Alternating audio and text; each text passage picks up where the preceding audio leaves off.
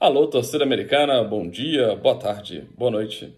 Eu sou Bruno Valverde, como vocês já sabem, e esse é um compacto do podcast Coração Verde e Branco, porque hoje eu não tenho a menor condição de gravar um programa, estou atarefado uh, e estou chateado com o América, como sempre.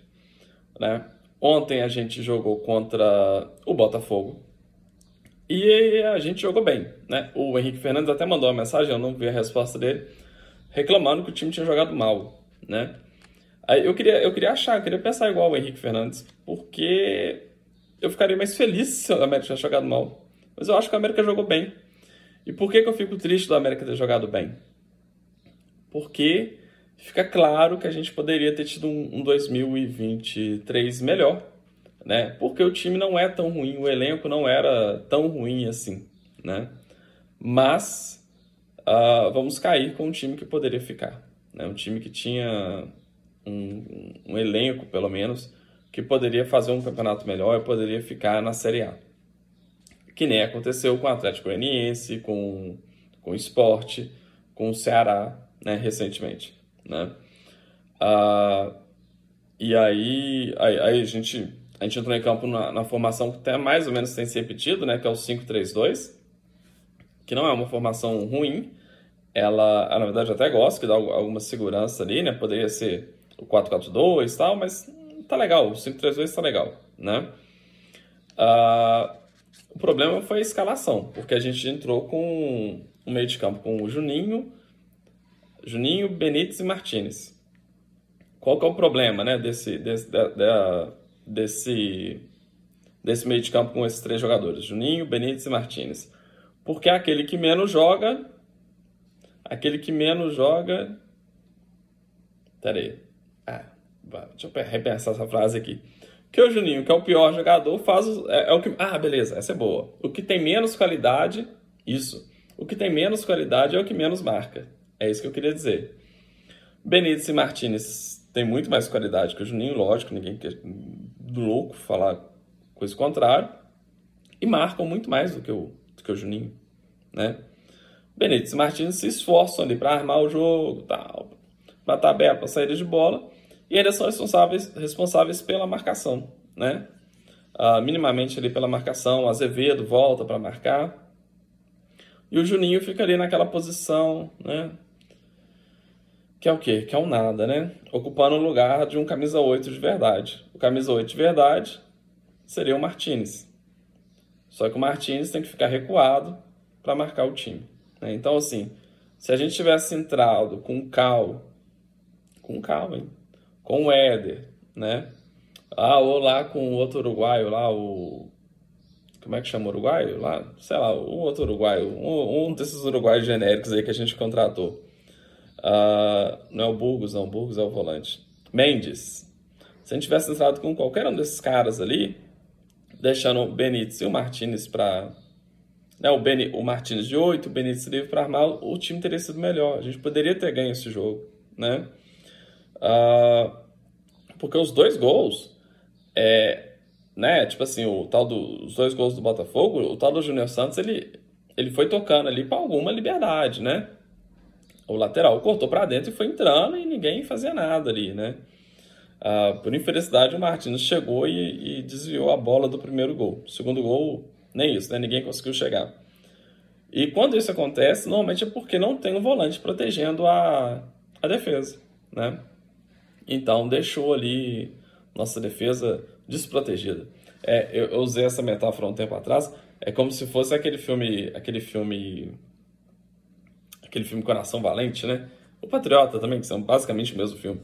É, a, a, gente vê lá, vem os dois exércitos lá, eles vão, eles vão se enfrentar, né? E vai na frente ali a, a, a infantaria, né? A infantaria, a cavalaria que protege os arqueiros, porque os arqueiros eles, eles, é, eles, eles vão lançar a, as flechas, a, flecha, então ele não consegue combater frente a frente, ele combate a distância, então ele tem uma, ele tem que ser protegido, né? E, não, e, né, e essa é a função desse pessoal que vai na frente. É a função do volante, né? Proteger quem está ali atrás, né? os nossos zagueiros, o nosso arqueiro, né? O nosso goleiro e tal. O que acontece na América? Eles abrem. Ó, a, a câmera não pegou. Eles abrem. Assim ficou melhor. Abrem tal. tô acostumado com câmera não. Eles abrem e deixam ali a defesa desprotegida, né? Uh, então foi isso que aconteceu. A gente poderia ter ganho apesar disso, porque o Benítez jogou pra caramba, né? O cara, eu quero o Benítez na Série B, sabe? O Benítez podia ficar aqui, vai, joga a Série B, arrebenta na Série B, faz o melhor ano da sua vida aqui, Benítez. Fica no América. A gente merece ter, ter esse prêmio aí de consolação de te ver jogar mais um ano aqui pelo, pelo nosso América. Eu gosto mais do Benítez. Pode jogar 15 minutos que for, a cada três meses, o cara joga demais, né? O empenho, bateu no peito, deu a camisa pro menino, sabe?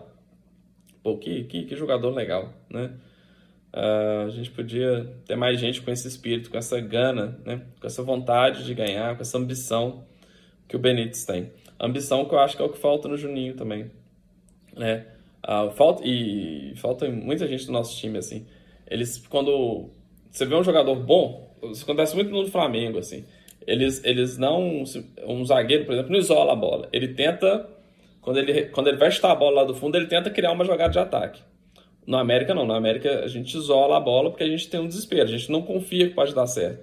E o Juninho é isso. Às vezes, às vezes ele chega sem confiança. Ele não acha que ele pode marcar o gol. Ele não, ele não confia que vai dar certo.